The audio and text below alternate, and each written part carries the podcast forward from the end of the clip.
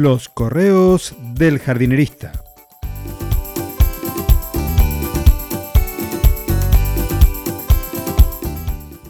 En el episodio de hoy, ¿qué vincula una huerta, Fibonacci y un caracol?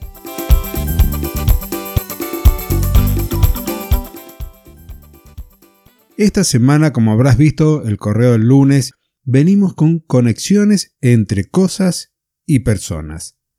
¿Te animás a encontrar la de esta oportunidad? Tal vez puede ser un poco rebuscado, complejo, o mejor dicho, tomado de los pelos. Fibonacci escribió una secuencia de números conocida, pero además también lo hizo con las proporciones y la famosa proporción áurea. Esta proporción se encuentra perfectamente en el caparazón de un caracol. Ahora, una primera conexión ya ha sido revelada.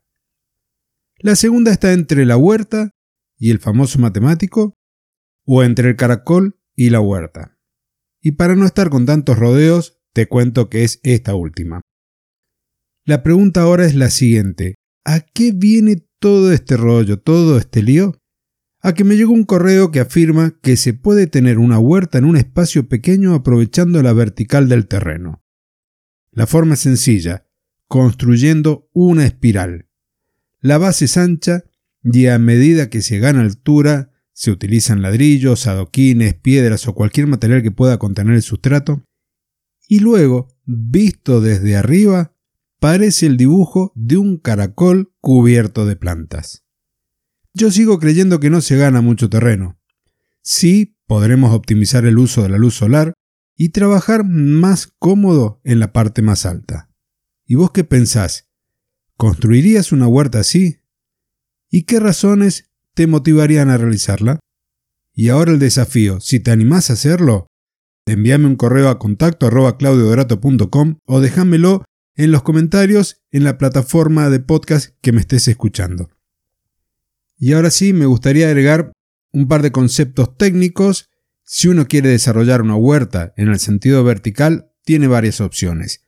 La más técnica es con un sistema de aeroponía que está muy relacionado con la hidroponía. La segunda mediante la construcción de un jardín vertical y la tercera podrías construir o armar una manga plástica en donde quede toda rellena con sustrato. Esta manga se coloca de forma vertical como si fuera una columna en los costados se hacen los orificios y se colocan las plantas y por dentro, por el interior, va una manguera de riego por goteo. Esto, o más o menos así, es la forma en la que se cultiva la frutilla o la fresa. Entonces, ¿querés hacer una pequeña huerta? ¿Tenés un espacio reducido? Ya tenés tres opciones para aplicarlo en tu hogar. Y ahora sí, esto ha sido el correo del jardinerista de hoy.